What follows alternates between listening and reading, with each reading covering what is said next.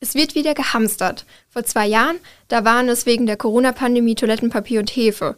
Momentan sind es wegen des Ukraine-Krieges Speiseöl und Mehl. Doch nicht nur die VerbraucherInnen stehen vor leeren Supermarktregalen. Mit welchen Problemen auch die Tafel und die Gastronomie konfrontiert sind, darum geht es in einer neuen Folge Station 64.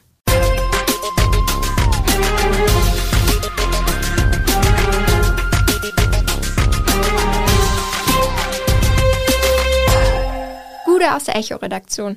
Ich bin Viktoria Werz und ich spreche mit meiner Kollegin Julia Küchiert über die Auswirkungen des Ukraine-Krieges im Alltag. Julia, ich habe es gerade schon angesprochen. Es wird wieder gehamstert. Wie sind denn so deine Erfahrungen im Supermarkt bisher gewesen? Ja, hi Vicky. Also ich habe in den letzten Wochen natürlich auch gemerkt, dass bei mir zu Hause Öl und Mehl zu Neige geht. Und da bin ich in die Supermärkte und stand eben auch vor leeren Regalen, bis ich dann doch mal Glück hatte und gerade neue Sachen eingeräumt wurden in die Regale und da habe ich mir dann gleich was genommen. Und bei dir? Ja, also das Hamstern hat man beim Einkaufen einfach ständig vor Augen und wenn ich ehrlich bin, gehe ich dann immer kopfschüttelnd an den leeren Regalen vorbei, weil ich es auch nicht ganz so nachvollziehen kann. Aber ich hatte bisher immer das Glück, ich benutze für fast alles Olivenöl und es war meistens da und von daher bin ich jetzt noch nicht in eine Notlage geraten, Gott sei Dank. Dabei gibt es bei uns gar nicht so eine große Notlage, wie viele denken. Ich habe für einen Artikel mit dem Betreiber der Herrenmühle Mühle in Reichelsheim im Unwaldkreis gesprochen und der hat gesagt, dass sein Getreidelager voll sei, weil er eben das Getreide von Landwirten aus der Region bezieht. Und das unterstreicht auch nochmal der Verband der Getreidemühlen- und Stärkewirtschaft und schreibt in der Mitteilung, dass eben gut 95 Prozent des Getreides, das in Deutschland zu Mehl verarbeitet wird, eben auch aus Deutschland kommt. Das heißt, dass die Mehlversorgung in Deutschland also sichergestellt ist. Nichtsdestotrotz gehört die Ukraine zu den weltweiten Produzenten und Exporteuren von Getreidesorten und Ölen und die fehlende Ernte und der Export könnten eben den weltweiten Hunger verstärken. Aber zurück zur Mehlsituation in Deutschland. Wegen den Unmengen an Mehl, die die VerbraucherInnen kaufen, kommen die Mühlen selbst nicht mehr mit der Verarbeitung hinterher. Deswegen sind die Regale eben leer. Und der Betreiber der Herrenmühle, Rainer Feig, hat mir erzählt, dass die Kunden teilweise zwei 25 Kilo Säcke Mehl kaufen. Das ist verrückt, oder? Ja, also das kann man sich manchmal wirklich kaum vorstellen. Doch das ist eben nicht nur beim Mehl so, sondern auch beim Speiseöl.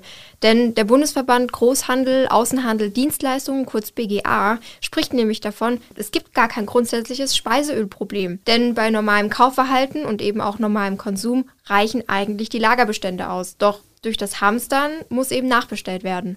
Die Rohware sei zwar auch hier da, nur anscheinend soll das Verpackungsmaterial Probleme machen. Und der BGA sagt auch, dass das Problem dementsprechend eigentlich hausgemacht ist von Deutschland. Denn zum Beispiel in unseren europäischen Nachbarländern gibt es nicht so große Probleme mit leeren Regalen in den Supermärkten. Als die ersten Auswirkungen des Ukraine-Kriegs in Deutschland zu spüren waren, hat unsere Kollegin Annette Wannemacher-Saal, Redakteurin in der Lokalredaktion Darmstadt, mit einigen Supermärkten gesprochen und gefragt, was sie von den Hamsterkäufen halten.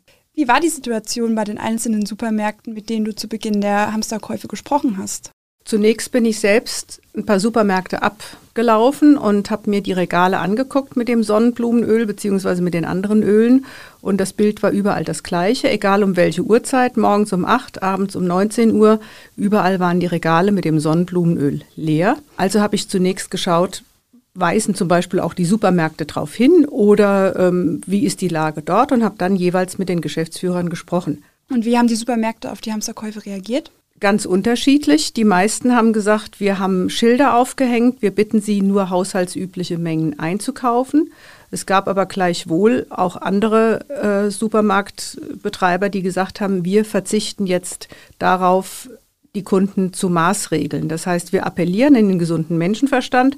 Wir gehen aber nicht an die Kasse und kontrollieren, ob einer drei oder vier Liter Sonnenblumenöl hat oder eben vier Kilo Nudeln. Das Problem Dabei ist, sagte mir der Leiter der Edeka-Märkte in, in Darmstadt und Aheigen und Kranichstein, dass sie nach der Corona-Pandemie einfach es auch leid sind, die Kunden zu maßregeln, was sie kaufen und was sie nicht kaufen.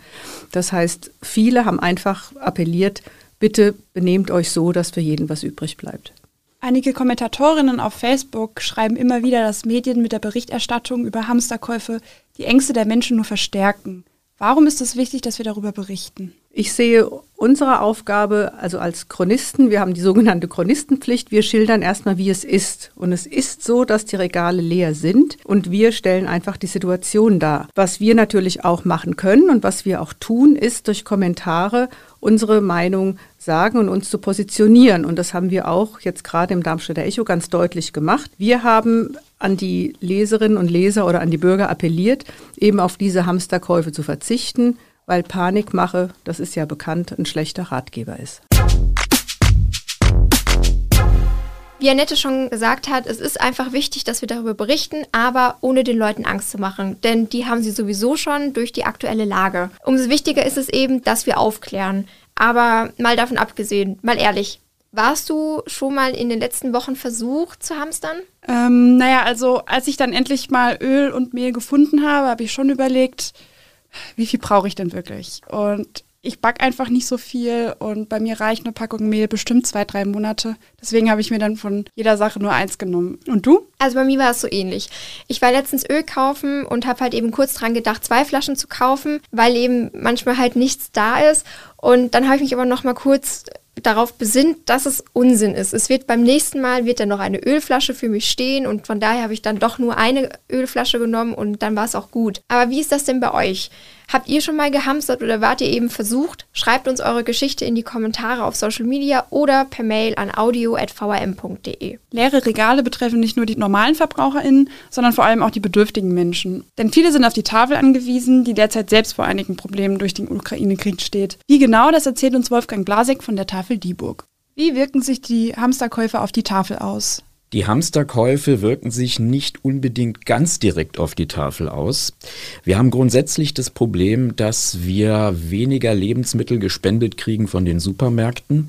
Das erleben wir jedes Jahr im ja, Januar, Februar, dass da die Spendenanzahl seitens der Supermärkte zurückgeht. Ähm, das hat sich normalerweise wieder stabilisiert, so im März, April. Das erleben wir derzeit nicht.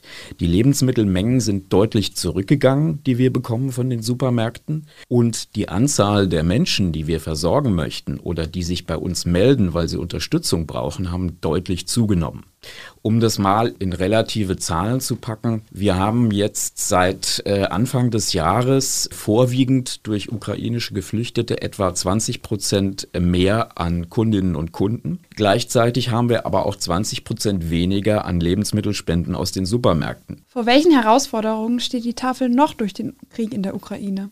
Die Herausforderung ist für uns im Moment, alle Kundinnen und Kunden, alle Menschen, die bei uns äh, um Hilfe bitten, gleich gut zu versorgen.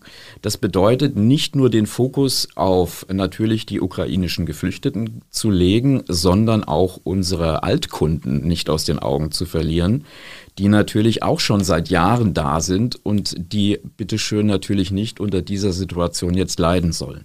Das ist sehr schwierig, da allen Parteien sozusagen gerecht zu werden. Es ist sehr schwierig für uns, die äh, künftige Entwicklung da abzuschätzen. Keiner weiß, wie viele Geflüchtete noch kommen werden. Ich befürchte, es werden noch einige sein, die kommen werden, dass ab 1. Juni jetzt das Prinzip des Hartz-IV-Satzes gilt, dass die Geflüchteten nicht mehr Sozialhilfe bekommen mit 367 Euro, sondern dann äh, Hartz-IV-Satz mit 449 ist schon mal ein guter Anfang. Wie sich das gesellschaftlich auswirkt, ähm, steht natürlich auch noch nicht fest. Also im Moment ist ja jeder noch äh, für die Unterstützung von ukrainischen Geflüchteten.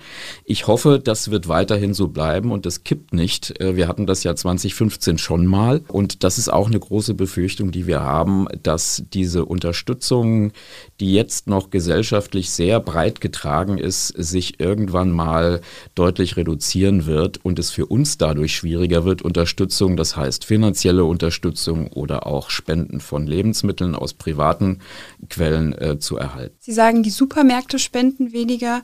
Ähm, was bedeutet das dann genau für Sie? Wenn wir weniger Spenden bekommen, das heißt, wenn wir weniger Lebensmittelspenden bekommen, bedeutet das, wir haben weniger zur Verfügung, was wir den Leuten wirklich ausgeben können. Das heißt, einmal leidet natürlich die Menge der Lebensmittel, die unsere Kundinnen und Kunden bekommen. Zum anderen leidet natürlich auch die Breite des Sortiments. Also wir haben ein ganz großes Problem im Molkereiproduktebereich, Joghurt, Milch, Käse, da kriegen wir sehr, sehr, sehr wenig von den Supermärkten. Die Qualität der äh, Frischware, das heißt äh, Obst, Gemüse, lässt auch nach.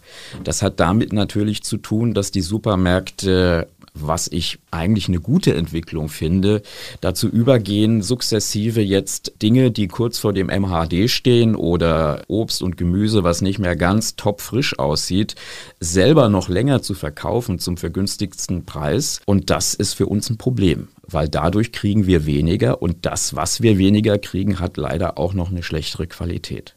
In welchem Bereich spüren Sie die Auswirkungen noch?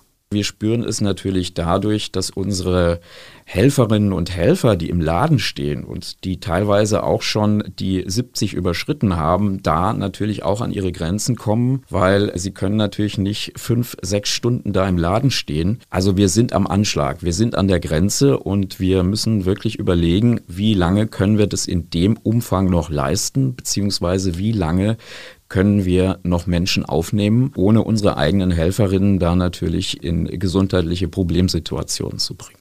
Was würden Sie sich in der aktuellen Situation wünschen? Engagieren Sie sich, schauen Sie nach den Menschen, kümmern Sie sich und haben Sie immer ein Auge auf das Miteinander. Jede und jeder sollte beim Einkaufen überlegen, ob er die große Menge an Öl und Mehl wirklich braucht. Vor allem sollten wir aber im Hinterkopf behalten, dass die Auswirkungen vom Krieg, die wir hier in Deutschland merken, nicht zu vergleichen sind mit dem, was die Menschen gerade in der Ukraine oder auf der Flucht erleben. Da sind wir hier in einer sehr privilegierten Situation. Hier leidet zwar nicht jeder oder jede Einzelne, aber es gibt eben auch Branchen, die unter dem Hamstern leiden. So haben sich zum Beispiel bei unserer Zeitung Gastwirte gemeldet und ihre Nöte geschildert. Sie leiden nämlich sehr wohl darunter, dass andere hamstern, denn ohne Öl keine Pommes und Pommes sind nicht das Einzige, das auf der Speisekarte verschwindet. So geht es auch Fred Basel von der Eckkneipe Grauer Bock in Darmstadt. Er hat mit uns über die Auswirkungen des Ukraine-Krieges gesprochen. Wie spüren Sie denn die Auswirkungen des Ukraine-Kriegs? Ist es nur das Speiseöl, das jetzt knapp ist, oder gibt es noch andere Auswirkungen, die Sie merken? Speiseöl ist halt extrem, weil alles gebraucht wird. Also es hat jetzt nicht nur was mit Pommes zu tun. Also es ist auf jeden Fall so. Äh, ich habe äh, montagsabends eine Gruppe aus äh, Sportlern hier, die trainieren in der Bürgerparkhalle. Die haben vor zwei Wochen, haben sie jetzt komplett erstmal alles abgesagt, treffen sich hier nicht mehr, weil sie in der Halle äh, nicht mehr nutzen können, da da Flüchtlinge drin sind aus der Ukraine. Und des Weiteren, äh, die äh, Fleischpreise sind ums Doppelte gestiegen.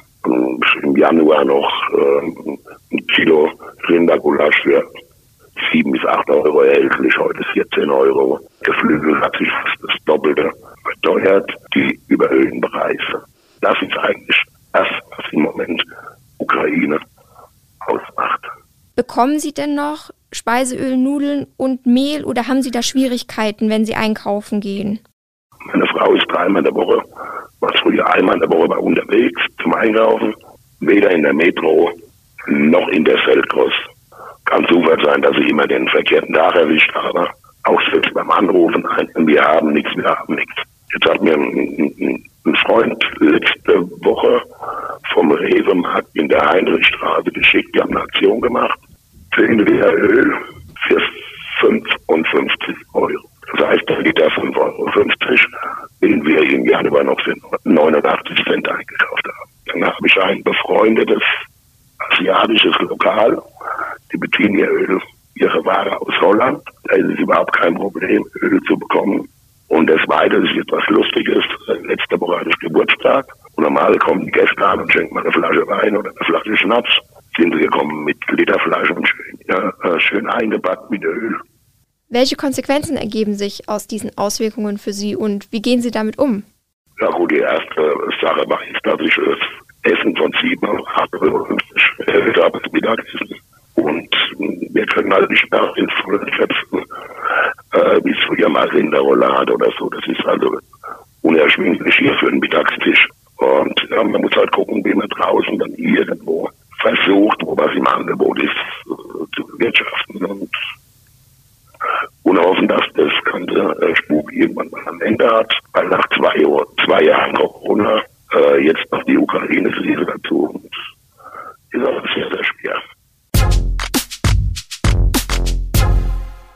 haben jetzt viele Sichtweisen und Problematiken gehört, die eben mit dem Ukraine-Krieg in Verbindung stehen und uns dadurch indirekt betreffen. Wenn ihr mehr zu den einzelnen Themen lesen wollt, dann schaut auf echo-online.de vorbei oder in unsere Shownotes, da haben wir für euch nämlich die Texte verlinkt. Das war's auch schon wieder mit einer neuen Folge Station 64. In zwei Wochen stehen dann Lars Leitsch und Niklas Almroth hinter Mikrofon. Bis dahin bleibt gesund und ciao. Tschüss. Station 64 ist eine Produktion der VAM von Allgemeiner Zeitung, Wiesbadener Kurier, Echo Online und Mittelhessen.de. Redaktion und Produktion die VolontärInnen der VAM. Ihr erreicht uns per Mail an audio.vam.de.